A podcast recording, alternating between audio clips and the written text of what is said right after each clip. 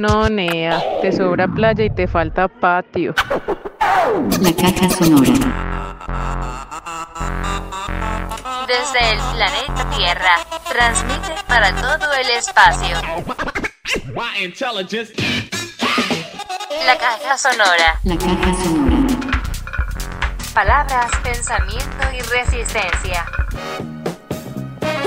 La caja sonora. Es que, ¿cómo va la pesca, pues? Ah? Rochita, como siempre, la pesca va, la pesca va en su vienda. Y viene la champa, viene la champa llena de dulces. Iniciamos esta caja sonora con un villancico chocuano, saludándole y dándole mucha energía a nuestro socio María Ochoa, el demonio, y Simon a recuperarnos porque viene el año nuevo con buena energía.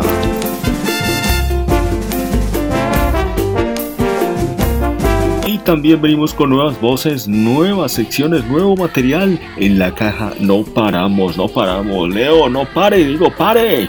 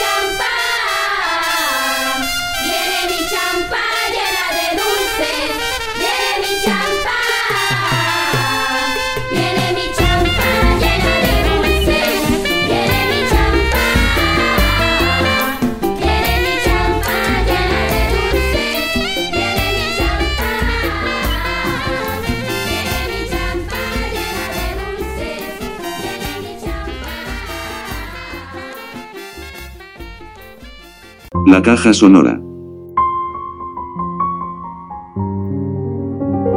En la caja sonora. Resistencia y poesía. Mucha poesía. Caja sonora. Palabras. Y poesía.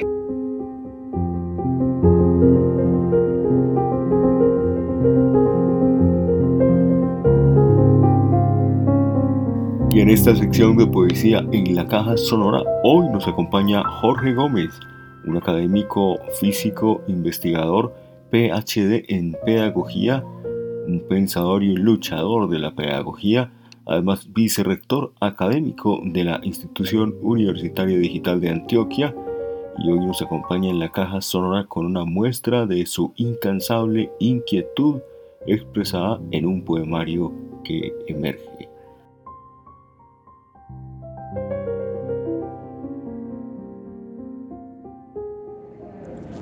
refugio. Mi refugio espiritual es ancestral. En él se condensa la inteligencia vital, los caminos de los viejos, la esperanza en la tierra de siempre. Mi refugio espiritual es fraterno. Allí se encuentran las angustias de los míos, las lágrimas que nos hicieron fuertes y las batallas mundanas que nos unieron para siempre. Mi refugio espiritual es un fuerte. Allí me oxigeno para la brega imaginaria que proponen mis ficciones, las ideas profundas en las que me empeño. Mi refugio espiritual son ustedes, los amigos de siempre con los que apenas comparto, pero que gozan de los pájaros, los valles, los ríos de colores y los árboles robustos, esos que nos hacen recordar la levedad de lo que somos. Jorge Gómez.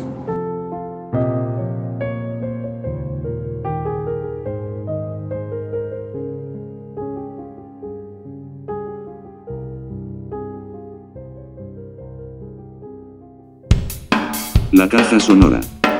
Sigue la música en la caja sonora. Estos son los caifanes. Luego no digas que no pienso en ti, mi amor.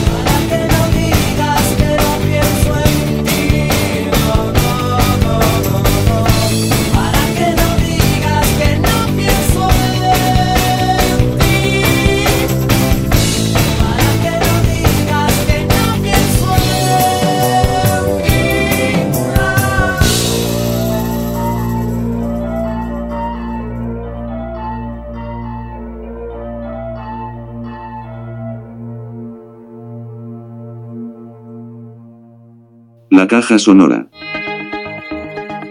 En la caja sonora. Palabras, música y resistencia. La entrevista anticapitalista. Caja sonora. Palabras, resistencia y memoria.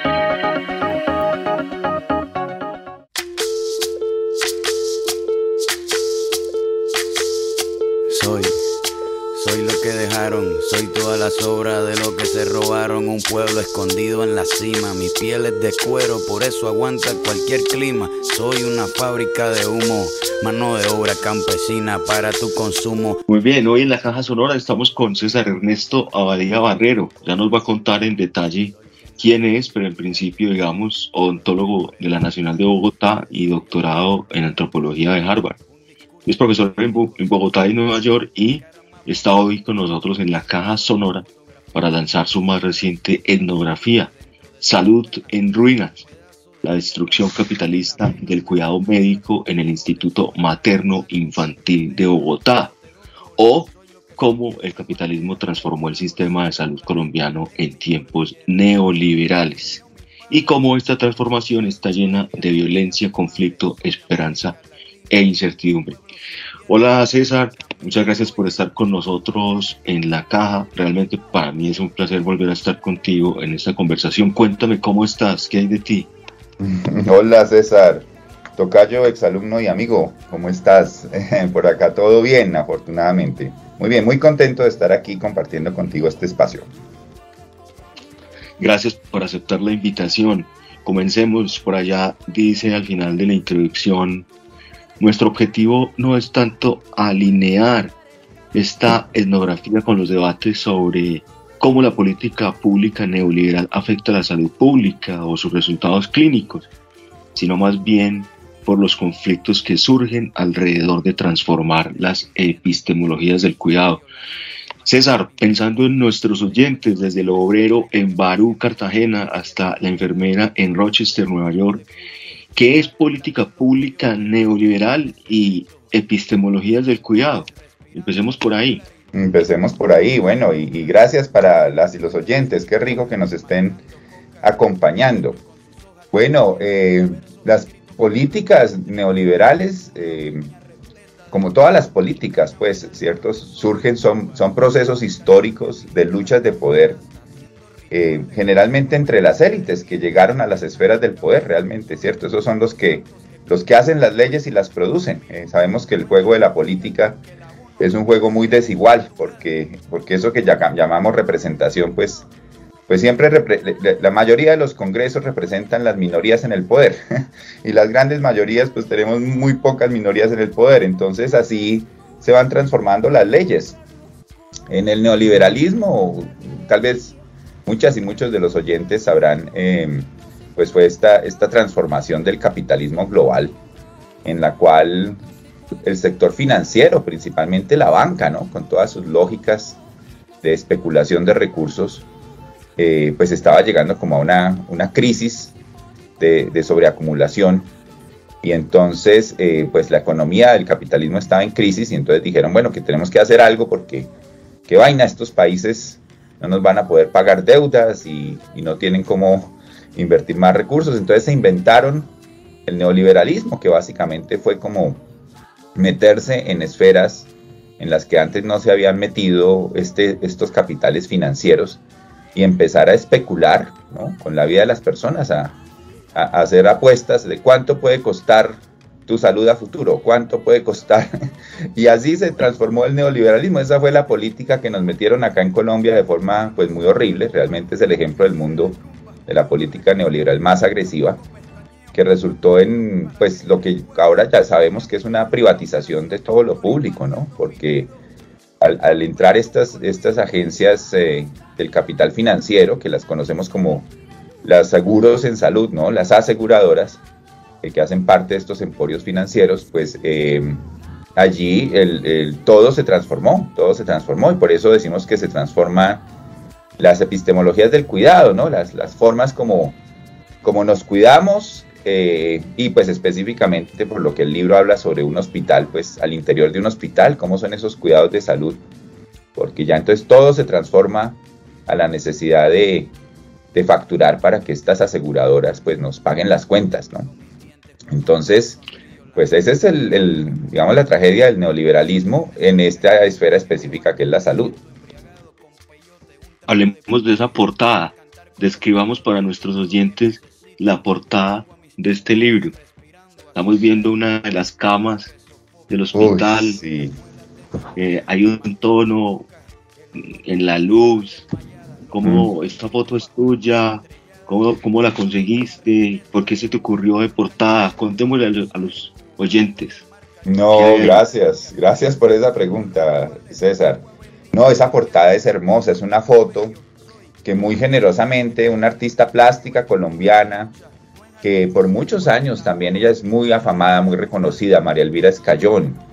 Ella, eh, ella por muchos años acompañó la lucha de los hospitales, del Hospital San Juan de Dios, que es el hospital más grande, insignia en Colombia, que lo cerraron en el año 2000 por las políticas neoliberales y es, es como el, el hospital paralelo al Instituto Materno Infantil. Ellos hacían parte de un complejo hospitalario. Entonces ella acompañó por muchos años los trabajadores en su lucha por mantener el hospital y ella elaboró una, una serie de instalaciones e intervenciones en, en, el hospital como para mostrar ese proceso de, de, de, destrucción progresiva de hospitales públicos. Es una obra muy grande eh, sobre el Hospital San Juan de Dios. Eh, y pues me parecía esta, esta imagen en particular para los oyentes, pues es una instalación en la cual se ve una cama hospitalaria del hospital con una mesita de noche y una, un atril donde se, se, colocan los sueros de los pacientes. Pero en la intervención del artista, ella le, le colocó pasto creciendo en toda la cama. Entonces es una imagen muy interesante que cuando estaba pensando yo en portadas del libro, eh, en el libro queríamos transmitir que el, el capitalismo, por, por, su esencia y su origen, es un proceso histórico eh, violento y destructivo. Él, destruye trabajadores, destruye naturaleza para poder acumular ganancias, capitales. Esa es la lógica pues, del capitalismo como nos lo enseñó Marx y como siempre ha existido en la historia, es su naturaleza. Pero no queríamos que la, al, al, trabajar tantos años con, con, las trabajadoras y profes del materno y pacientes, pues veíamos que no era solo destrucción, sino que había un esfuerzo muy grande de todas las personas por mantener los hospitales vivos, por protegerlos, por seguir brindando una atención de una calidad inmensa. Entonces, esta idea del pasto renaciendo en las camas del hospital daba como esa sensación un poco de la destrucción y lo que nace.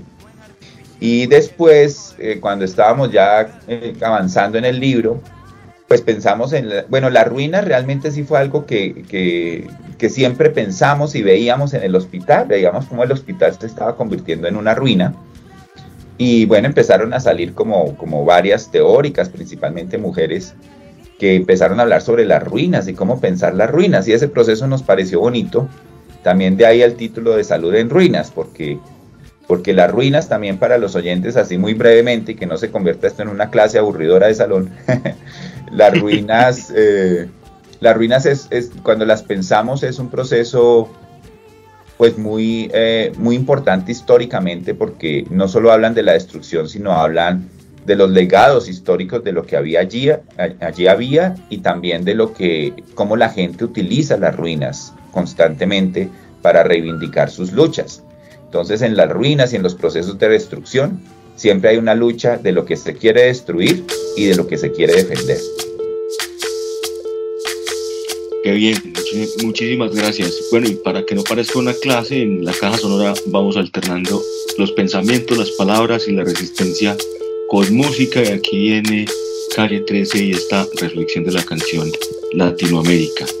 Soy que dejaron, soy toda la sobra de lo que se robaron. Un pueblo escondido en la cima. Mi piel es de cuero, por eso aguanta cualquier clima. Soy una fábrica de humo, mano de obra campesina para tu consumo. Frente de frío en el medio del verano, el amor en los tiempos del cólera, mi hermano. El sol que nace y el día que muere, con los mejores atardeceres, soy el desarrollo en carne viva, un discurso político sin saliva, las caras más bonitas que he conocido, soy la fotografía de un desaparecido, la sangre dentro de tus venas, soy un pedazo de tierra que vale la pena una canasta con frijoles, soy Maradona contra Inglaterra, anotándote dos goles, soy lo que sostiene mi bandera, la espina dorsal del planeta en mi cordillera, soy lo que me enseñó mi padre, el que no quiere a su patria, no quiere a su madre, soy América Latina, un pueblo sin pierna pero que camina, oye, Tú no puedes comprar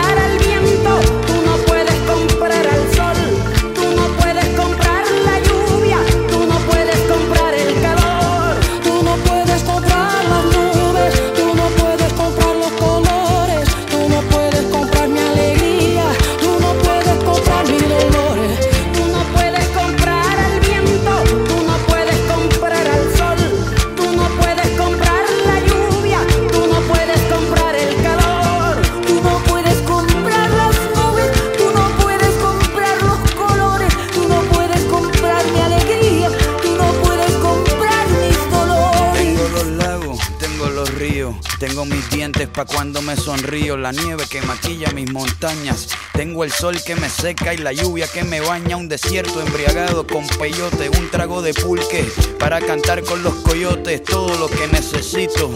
Tengo a mis pulmones respirando azul clarito, la altura que sofoca. Soy las muelas de mi boca, mascando coca. El otoño con sus hojas desmayadas, los versos escritos bajo la noche estrellada. Una viña repleta de uva, un cañaveral bajo el sol en Cuba. Soy el mar Caribe que vigila las casitas, haciendo rituales y agua bendita, el viento que peina mi cabello. Soy todos los santos que cuelgan de mi cuello. El jugo de mi lucha no es artificial porque el abono de mi tierra es natural. Tú no puedes comprar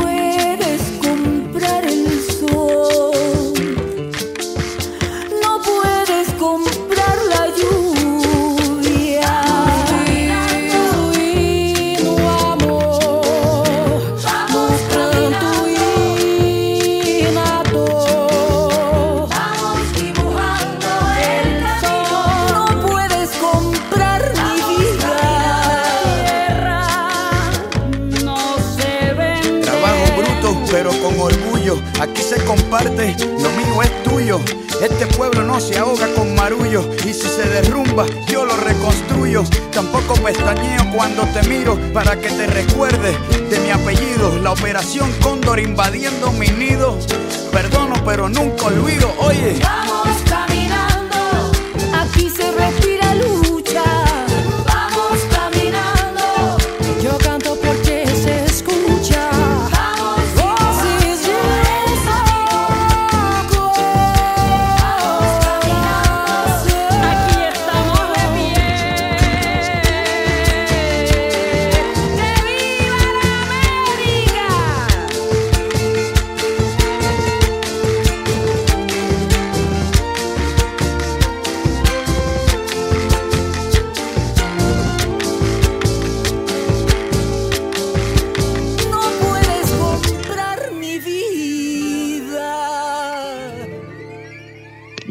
Continuando con el profesor César Abadía y su etnografía Salud en Ruinas.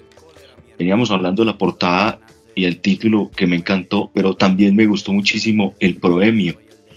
Ya por aquí aparece vislumbrado un asunto metodológico y político en la antropología que practicas, y es esto de la investigación colaborativa. Yo diría que antes que la propia etnografía, déjame decirte que lo más valioso de tu trabajo es el ejercicio de investigación que realizas con los otros y no sobre los otros. ¿Dónde, dónde aprendiste eso? Hablemos de la investigación colaborativa, profesor. Bueno, eh, no, gracias por, por resaltar eso, César, porque, porque sí, creo que, que es una, hace que el libro todavía sea como más, más bonito y más honesto, ¿cierto? Al reconocer que, que pues realmente en, en la humanidad no hay nadie que solito o solita produzca conocimiento, ¿no? El conocimiento siempre es social, siempre histórico, siempre se debe a, a- múltiples, ¿no? Siempre es pero pues la academia generalmente por sus tradiciones, digamos, tan, tan mezquinas también de apropiación del conocimiento y, y de legados coloniales y de tratar también de que las personas pues también por sus condiciones laborales pues tengan que producir textos a título individual, pues no reconozcan eso, pero pero en América Latina principalmente tenemos un legado muy grande de, investigaciones colaborativas en equipos. Eh, desde que yo me formé en la Universidad Nacional como odontólogo que tú mencionabas, eh, allí ya teníamos grandes docentes y discusiones sobre, sobre pues como el pensamiento social y crítico latinoamericano. Yo tuve la fortuna de asistir a una clase con el profesor Orlando Falsborda, allá en la Nacional, gracias a una profesora muy querida, Lila Piedad Velosa. Y pues allí empezamos a, entender pues todos estos procesos de pensamiento latinoamericano que en la investigación Acción Participación, que, que acuñó principalmente el profesor Falsborda, pero no fue el único, obviamente, eso era un movimiento que se estaba gestando alrededor del mundo, desde el sur, eh, pues de, de entender que eso que tú dices, ¿no? Las investigaciones tienen que salir de procesos eh, de, de compinchería y parchería histórica, de compromiso, pero principalmente de compromiso político con las luchas. Entonces, eso obliga a las y los investigadores a insertarnos en las luchas, ¿no? A ser parte de la lucha y no simplemente a ser observadores o, o cronistas de historias. Es decir, hay, hay grandes debates, ¿no? Sobre qué, cuál es el papel, pues, de la investigación social y cómo se debe hacer. Pero definitivamente a nosotros esta apuesta que, que digamos, eh, salió a la luz con principalmente liderada por Falsborda y, y los otros de esa época, pues era un esfuerzo por, por reconocer ese carácter político y colectivo de los procesos y reconocer que eh, pues el conocimiento está allí y está, es en las personas y se gesta desde las personas. Y la otra característica bonita que yo diría es que pues nos gusta, y yo sé que a vos también, eh, trabajar en equipos. Entonces, lo otro interesante es que estos esfuerzos tan grandes, pues si uno los trata de hacer solita o solito, pues, pues llega muy cerca, ¿no?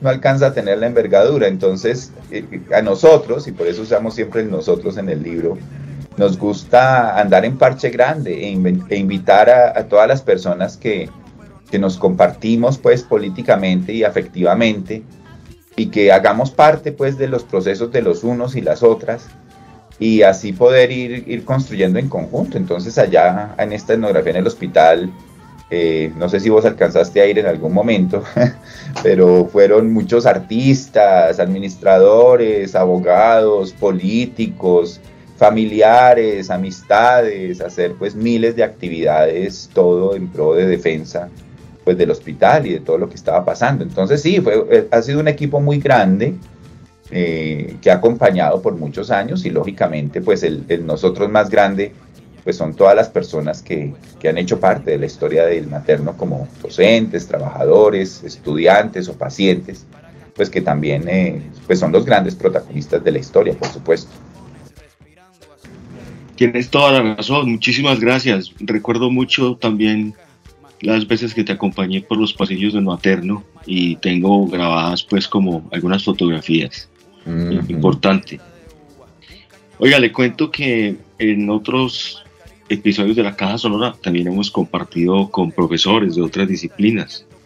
Y ahorita venimos con el doctor Z, el fundador del departamento de, de astronomía en la Universidad de Antioquia, eh, pensando lo que ignoramos.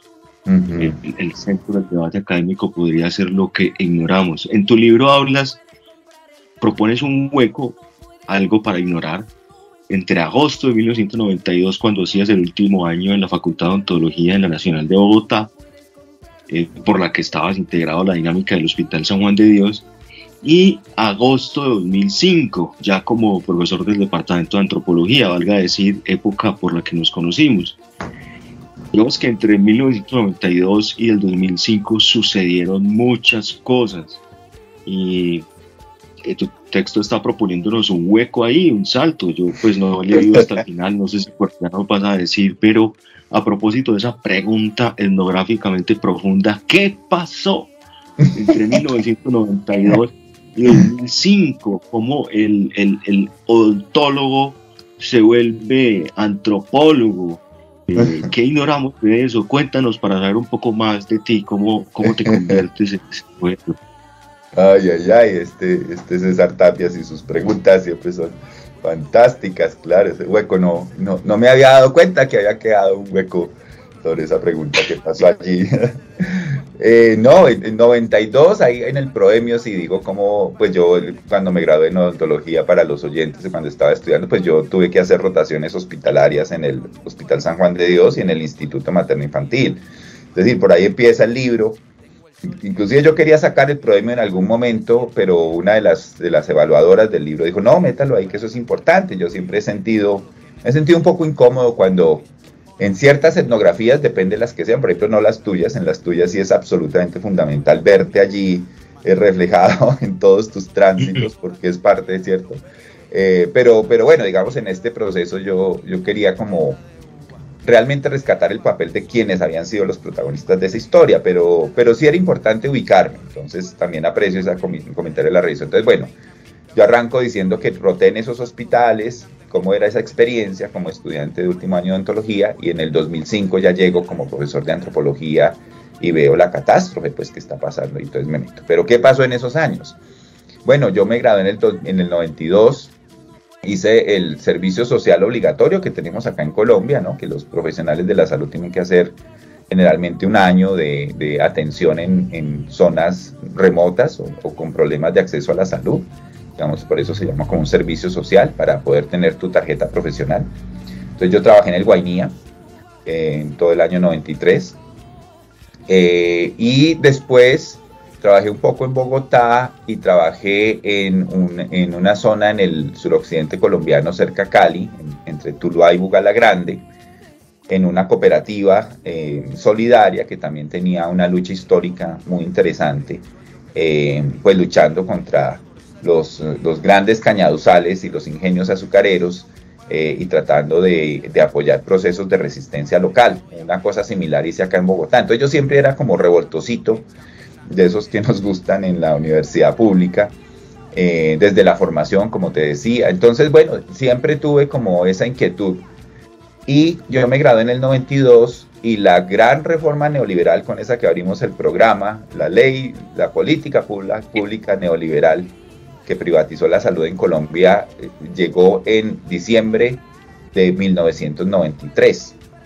Entonces, yo terminé mi rural en el 93 y empecé a trabajar en medio de todos los cambios del sistema de salud que se estaban planteando.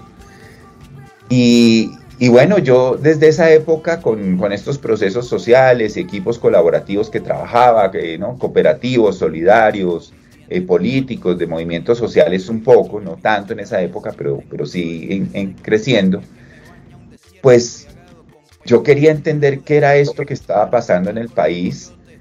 Estaba pensando realmente que no, no podía seguir trabajando como odontólogo en, una, en un país que estaban privatizando la salud, que, que llegaba el momento en que tenía que abandonar el ejercicio clínico y pues siempre he sido también como gomoso del estudio, entonces empecé a buscar opciones de seguir estudiando y, formación de posgrado. Y allí llegué entonces a la Universidad de Harvard a hacer el doctorado, que fue inicialmente yo entré el doctorado en ciencias médicas, porque pues yo pensé que desde la odontología, desde la salud, pues era como lo más lógico.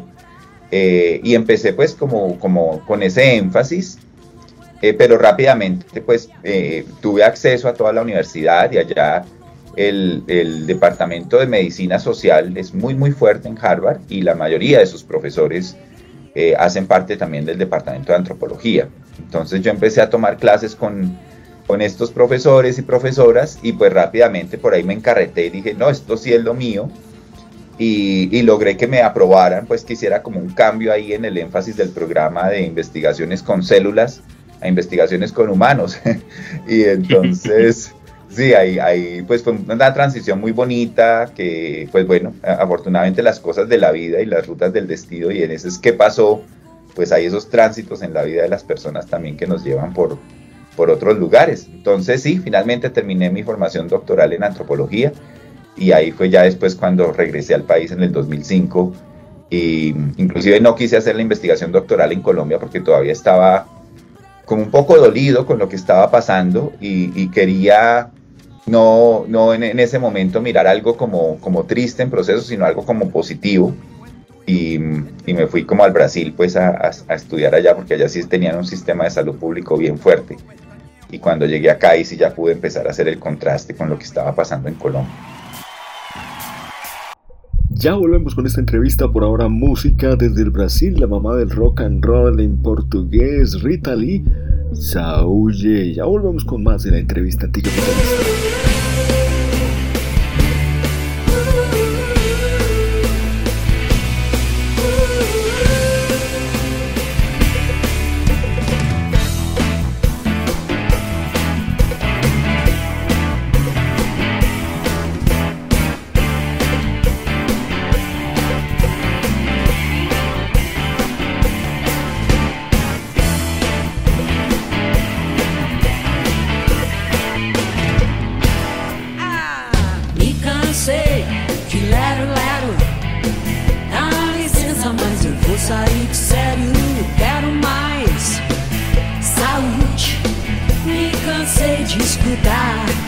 Opiniões de como ter um mundo melhor. Mas ninguém sai de cima nesse chove não molha. Eu sei que agora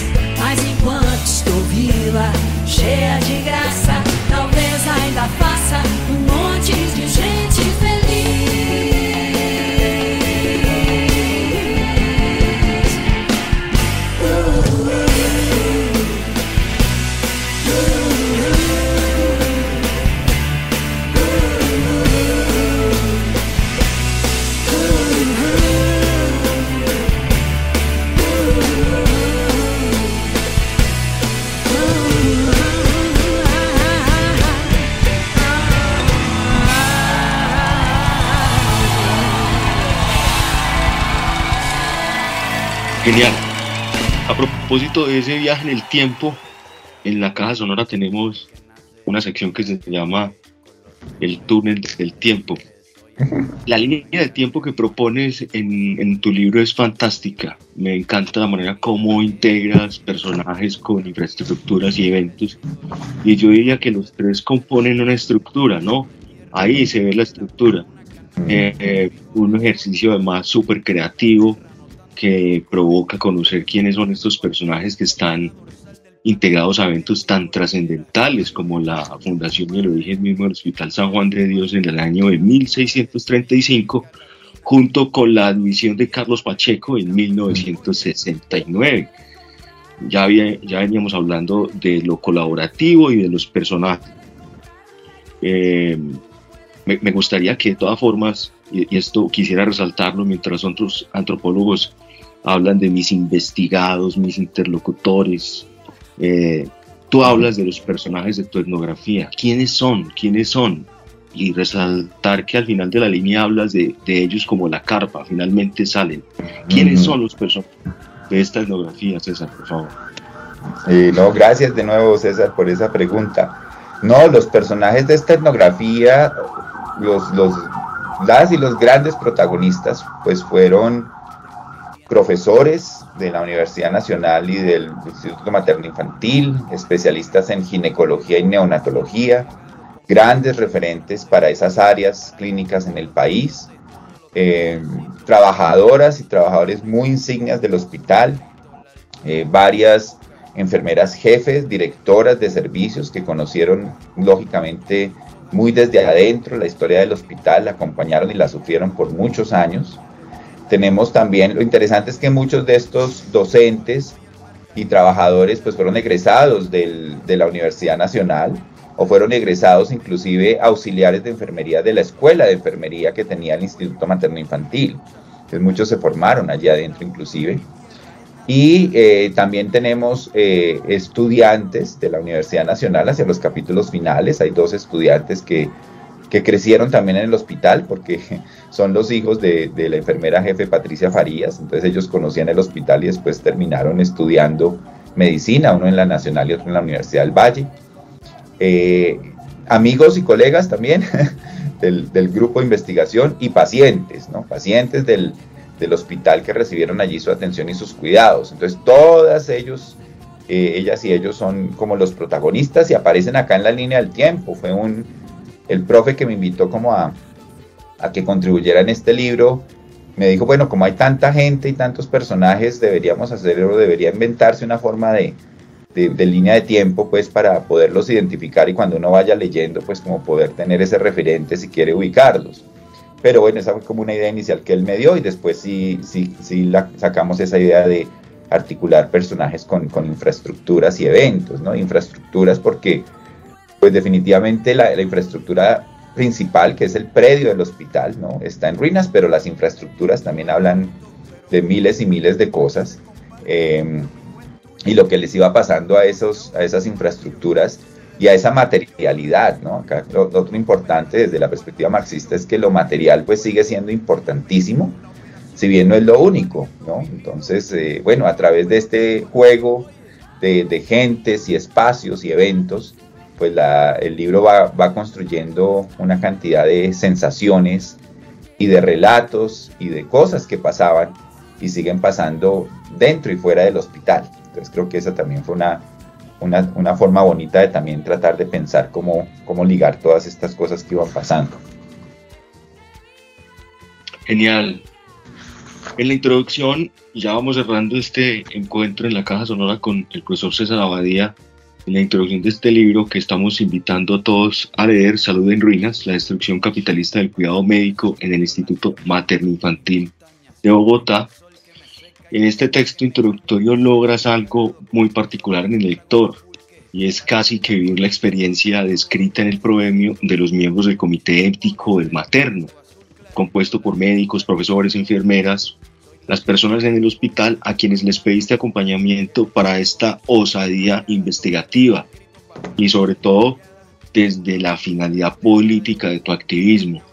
cuando les dijiste que lo que querías era dar testimonio del colapso del hospital y entender cómo era para médicos y pacientes proveer y recibir cuidado bajo la incertidumbre económica y las amenazas del cierre. Eh, ahí está el, el enfoque politizado del que hablas y sin duda alguno, sin duda alguna roba la atención de- del lector. Me parece que, que en esta etnografía además constituye como una herramienta narrativa vital para el compromiso también de los lectores, ¿no?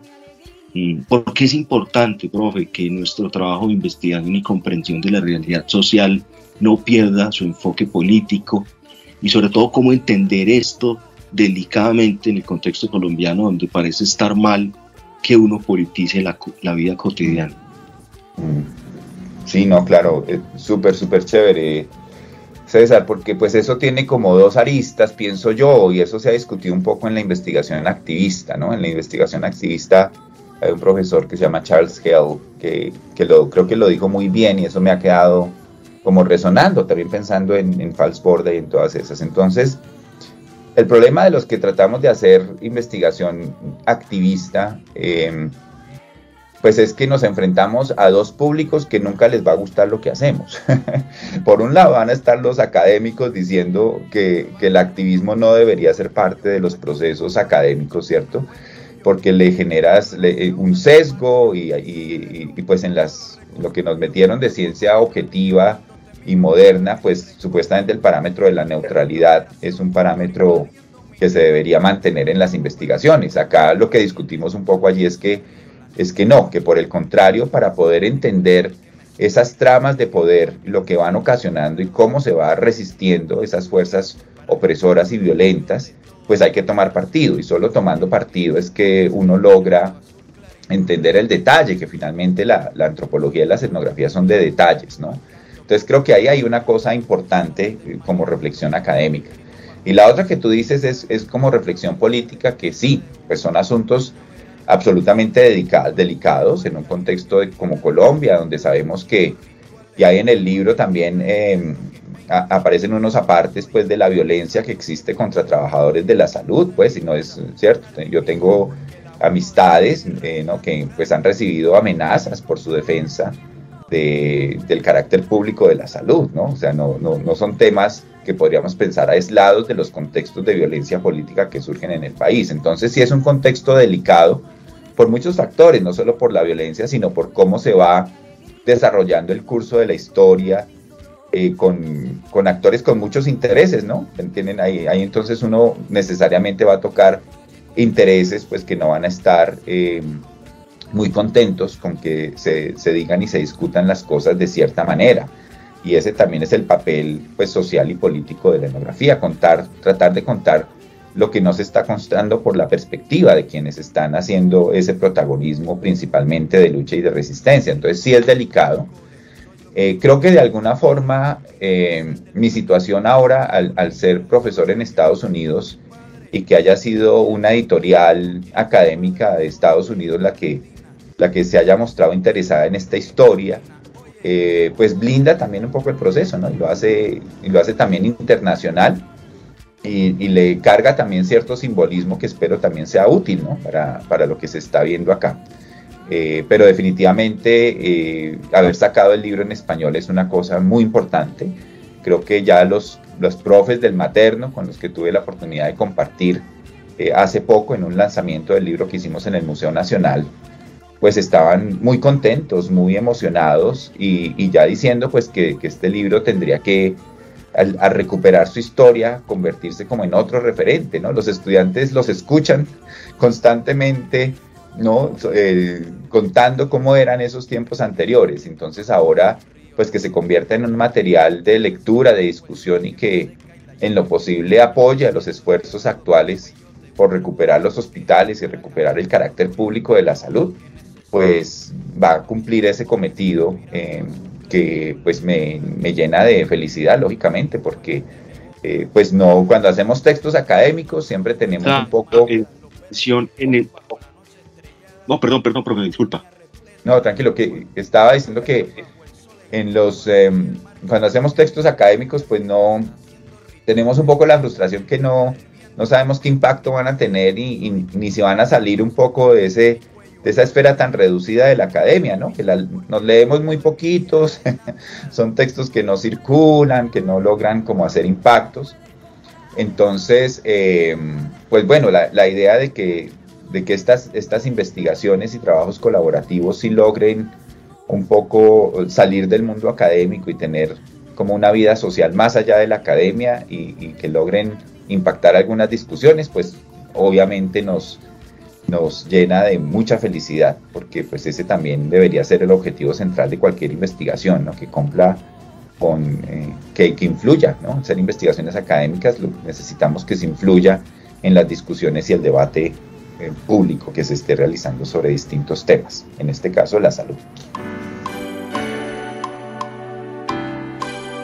Esta entrevista todavía no termina. Vamos con un poco más de música en la caja sonora. Tenemos palabras música y resistencia que llega a Blades desde Panamá. Amor y control.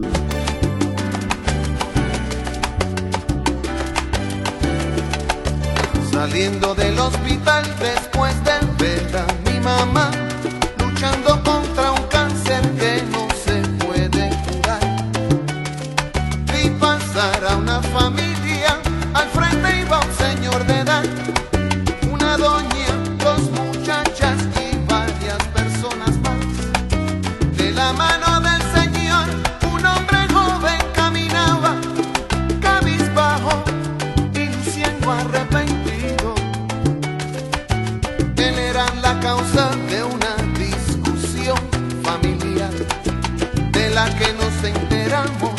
al oír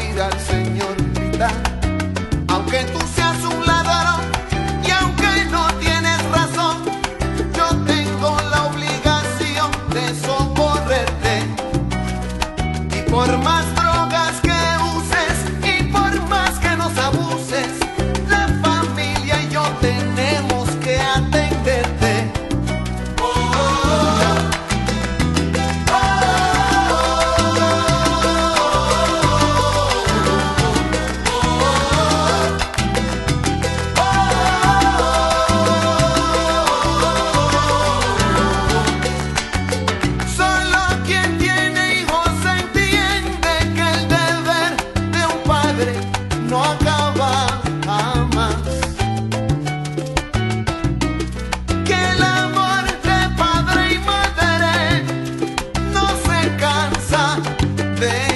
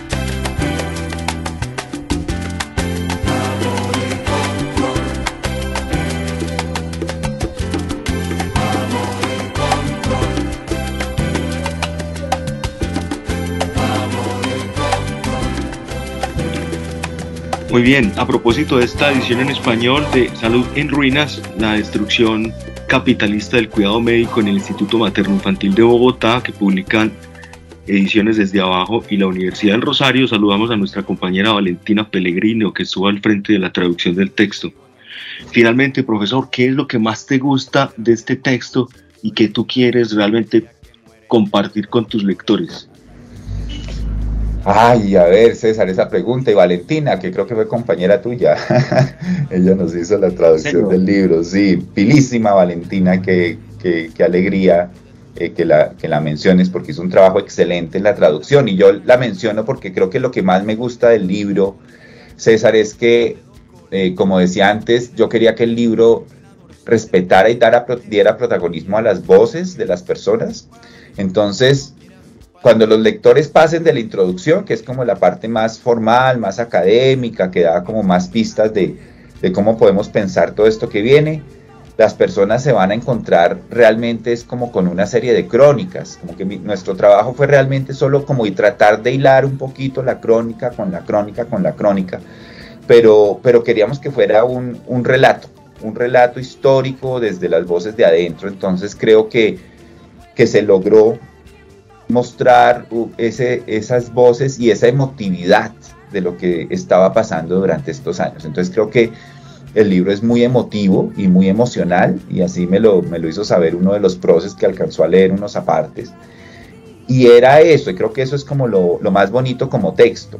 eh, ¿no? y, en la, y en la traducción eh, Valentina logró mantener como eso que se quería transmitir, ¿no? que, se, que se leyera como, como esos tipos de, de etnografía novelesca, de etnografía crónica, ¿cierto? Que van es simplemente contando historias, contando historias y, dando un poquito de pistas sobre lo que está pasando en ese momento y contextualizándolas y, haciendo unos aportes analíticos pequeños por aquí y por allá, como para guiar un poquito al autor, ¿cierto? Pero también dejando que el autor tenga libertad de volar con las distintas historias y hacerlas propias y cerrar un poco el libro y, y quedarse reflexionando con ellas un poco de tiempo. Entonces creo que hay miles de historias fantásticas que, que pasaron en ese hospital y que las personas nos compartieron muy generosamente y que ahí están plasmadas en el libro. Entonces, para los oyentes y las oyentes, pues que ojalá eh, lo logren disfrutar. Eh, si les parece un poco como complicada la introducción, no piensen que es así todo el libro.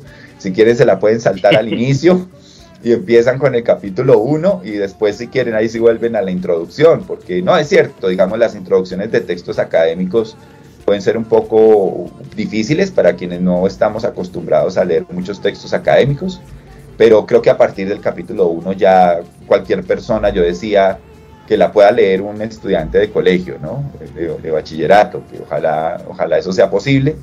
Eh, y bueno, ahí, ahí, ahí veremos a ver qué, qué, no- qué- qué dicen, qué comentarios empiezan a salir, a ver qué tan exitoso fue el libro en ese propósito. Pero yo creo que lo que más me gusta es eso, que, que el, que el libro cuenta, cuenta historias derivadas de los protagonistas, de las protagonistas y los protagonistas. Entonces espero que, que sí lo disfruten, que realmente lo disfruten mucho.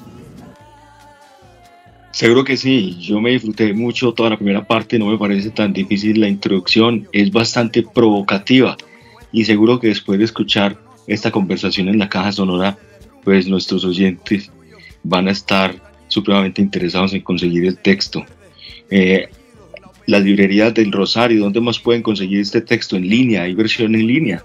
Eh, hay versión en línea que va a salir, creo que no ha salido, pero va a salir. eh, y esta, eh, la editorial Rosario, ellos tienen como una, un acuerdo, no lo conozco muy bien, pero con Siglo del Hombre y Siglo XXI, que hace toda la distribución en América Latina. Entonces, eh, pues se conseguirá, digamos, en todos esos se consigue, pues ya se puede comprar en línea con Siglo del Hombre. eh, pero ellos pues se encargan de hacer una distribución en América Latina, principalmente en librerías que tengan un tinte un poquito más eh, como, como académico, cierto, intelectual. Y creo que en esas librerías generalmente circulan estos textos de, de editoriales académicas, ¿no? Entonces acá en Colombia creo que la Lerne, la, bueno, acá no, no tenemos propaganda ninguna en particular, pero todas las, las, editoriales también académicas generalmente hacen un intercambio. Entonces espero que sí, que circule allí, espero que se agote rápido para, para hacer una segunda edición, una segunda reimpresión del libro y, y que sí se consiga pues como y, y, se, y que se divulgue ampliamente. Qué bueno. Nuevamente, muchísimas gracias por aceptar esta invitación para conversar de tu libro Salud en Ruinas en la Caja Sonora. Felicitaciones por el trabajo y muchos éxitos en lo que viene. Un placer verte de nuevo. Cuídate mucho y no dejes de escuchar la caja sonora, palabras, música y resistencia. Vale, vale, buenísimo, buenísimo. Genial, mi César. Sigue la música en la caja sonora para cerrar esta sección. Llega Psiquiátrica Punk. Y esto se llama Sociedad Neoliberal.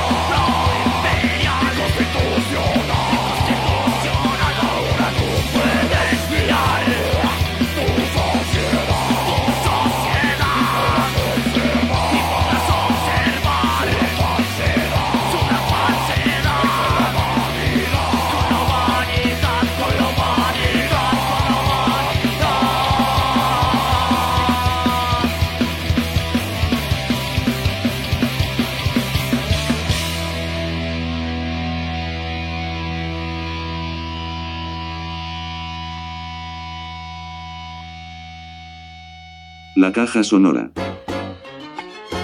En la caja sonora no paramos. Bueno familia, esto es una historia verdadera y viene sucediendo hace rato. Y el hombre ahí Ahora bien, el duende con Las historias del albañil. Caja sonora. Palabras. Desde el planeta Tierra. Oye, caja sonora.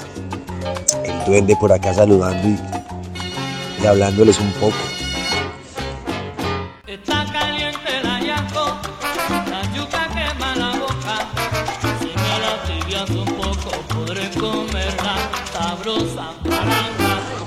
Oye, oye. Ay, ¿qué va pasado? Vienes de sábado. Cuando usted trabaja eh, y tiene que llevar coca, ¿cuál es la coca? La moga. ¿Qué, ¿Cómo le dicen ustedes a eso? El fiambre. Un porta. Eso, el porta. ¿Cuál es el porta más chimba? ¿Cuál es el más bueno que le gusta a usted? A mí me gusta el cerdito, bien elegante. Cerdito, arrocito y... Cuando usted va a camellar al otro lado que tiene que llevar almuerzo, fiambre, ¿cuál es la- el fiambre que más le gusta? ¿La coca que más le gusta comer? ¿Cuál es? ¿De qué coca? ¿Qué le gusta a usted de almuerzo cuando lo empacan? Y un arroz bien bacano. ¿Arroz con qué? Una carnecita en bistec. ¿Y de sobremesita qué? ¿Ah? ¿Y de sobremesa? Hugo. Juguito naturalcito. Todo bien. Pacha, cuando usted trabaja en una parte y tiene que llevar almuerzo, la coca, ¿cómo le dicen ustedes a eso? La moga, el chute, sí, la coca. No, ya le decimos la nevera. Esa. ¿Cuál es la que más le gusta a usted comer que usted diga, de pucha, me empacaron lo que más me gusta? Hola, marica. El cerdito. Arrocito con Arrocito. Con cerdo. cerdo. Y de tomar. El bajante. El bajante, el bajante. El bajante. Un juguito de maracuyá. Un juguito de maracuyá. Una, una chichita de arroz. Todo bien, Pacha, Barranquilla con amor. ¡Pachaco! ¡Pachaco! Es que necesito preguntarle una vueltecita. Necesito preguntarle una vuelta para un programa que se llama La Caja Sonora. Cuando usted está trabajando por fuera y tiene que llevar fiambre, ¿cuál es el que más le gusta? La gallinita, papi. ¿La qué? La gallina. ¿Pollito con qué? Pollo, arroz, yuca, ensaladita. De Bogotá.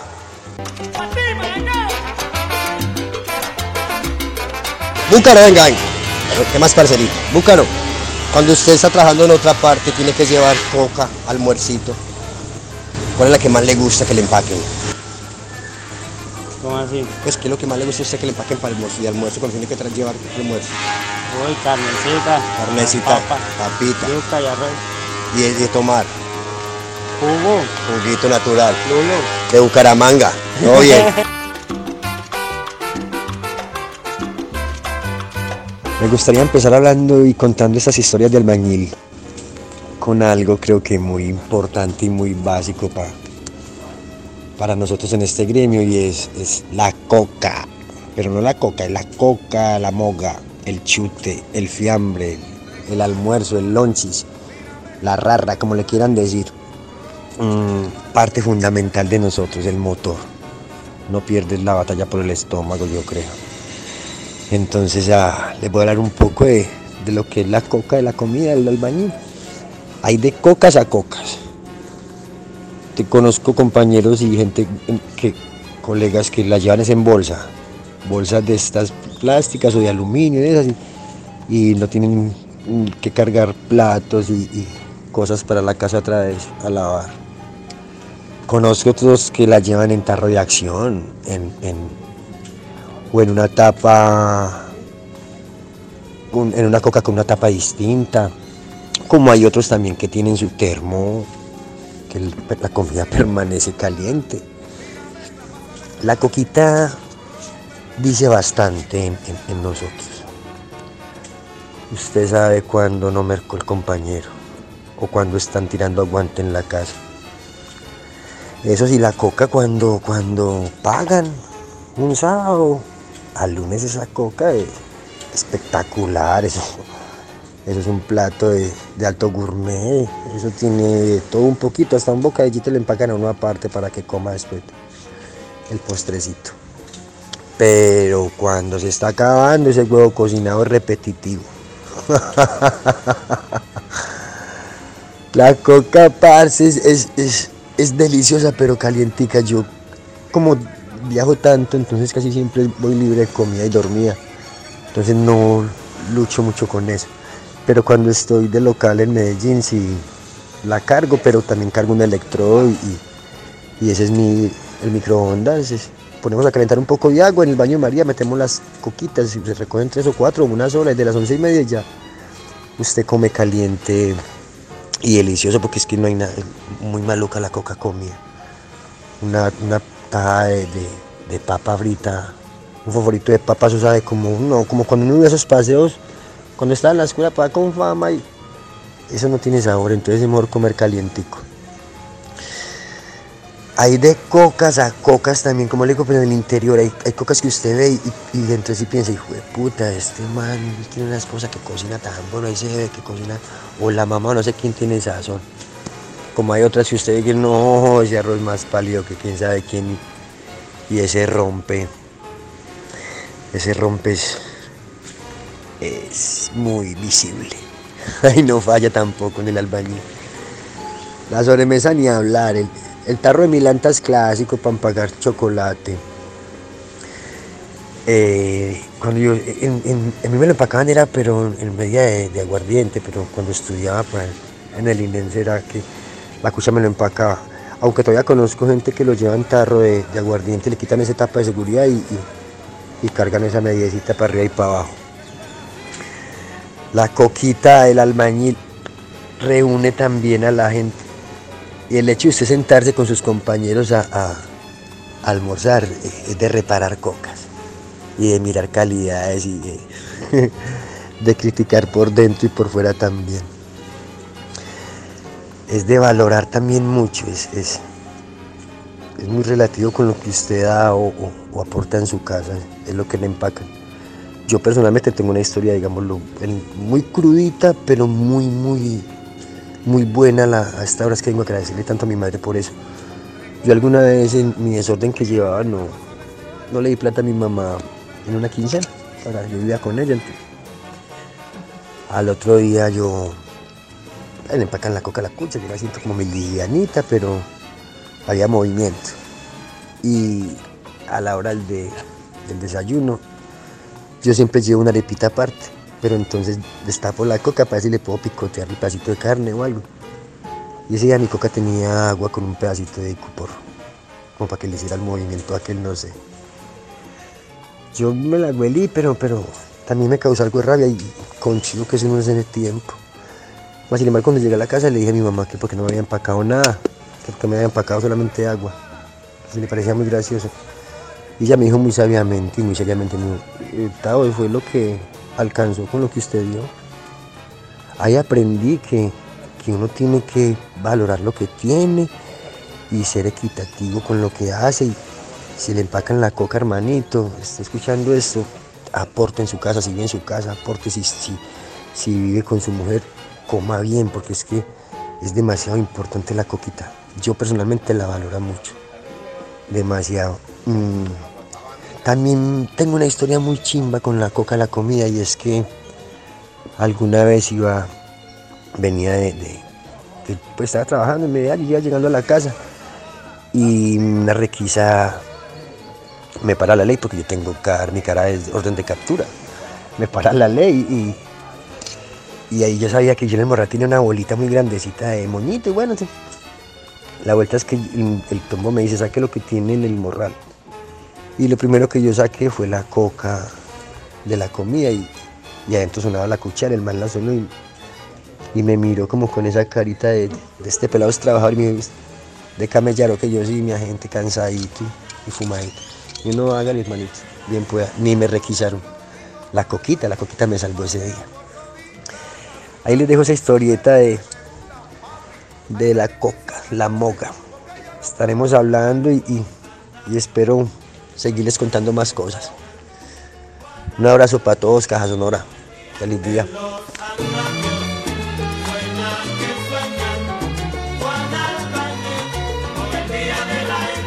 Como el domingo Juan Albañil pasea por todita la ciudad y sus nenes le preguntan, papi, a ese edificio tan grande, ¿por qué yo no puedo entrar?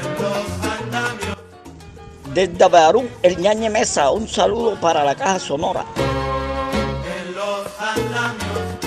Sueña que sueña Juan Albañil con el día de la igualdad. De 7 a 4 muchachos, media hora para almorzar, metiendo mollero y brazo, la mano bien repleta de callos nada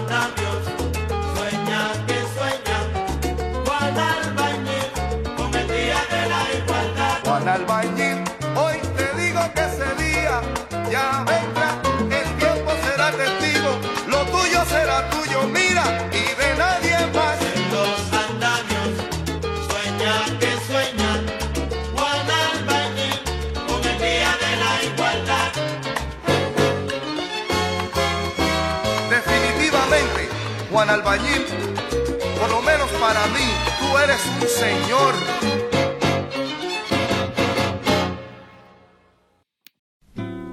Y así nos vamos yendo en esta caja sonora y este año regresaremos pronto.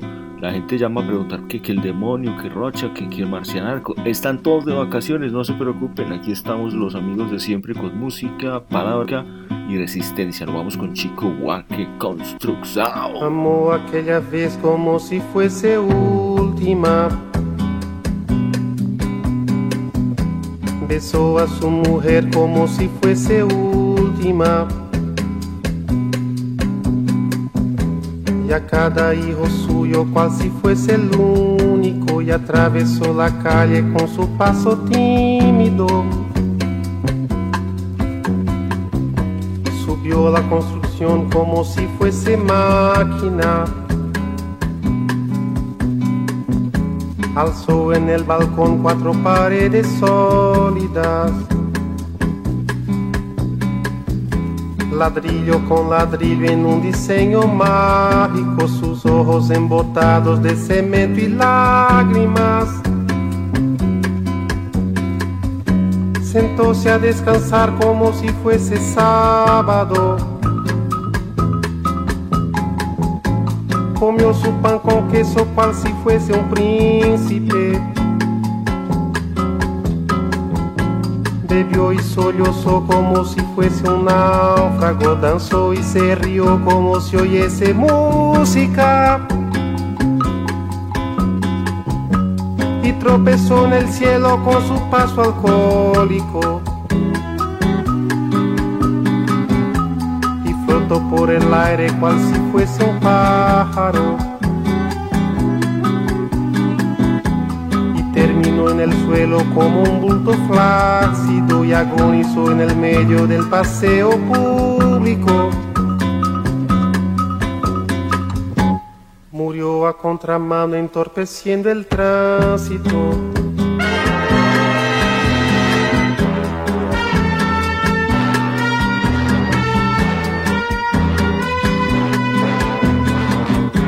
Amó aquella vez como si fuese el último.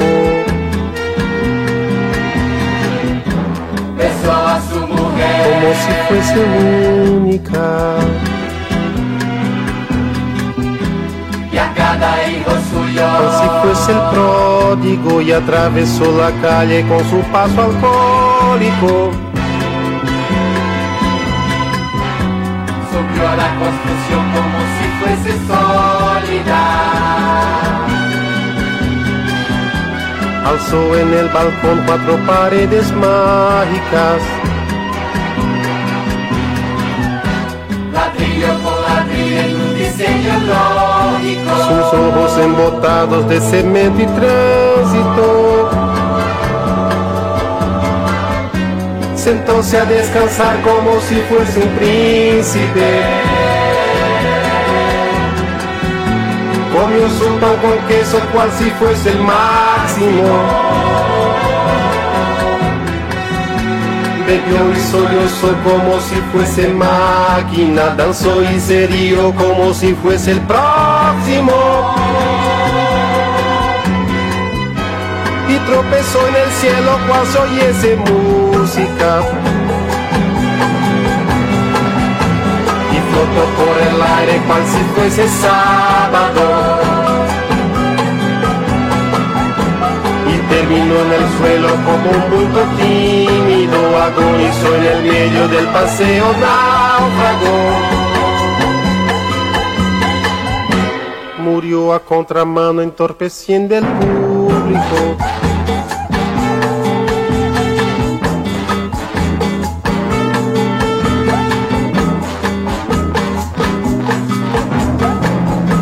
Amó aquella vez como si fuese máquina. Alzó en el balcón cuatro paredes flácidas. Y flotó en el aire cual si fuese un príncipe. Terminó en el suelo como un bulto alcohólico. Murió a contramano entorpeciendo el sábado.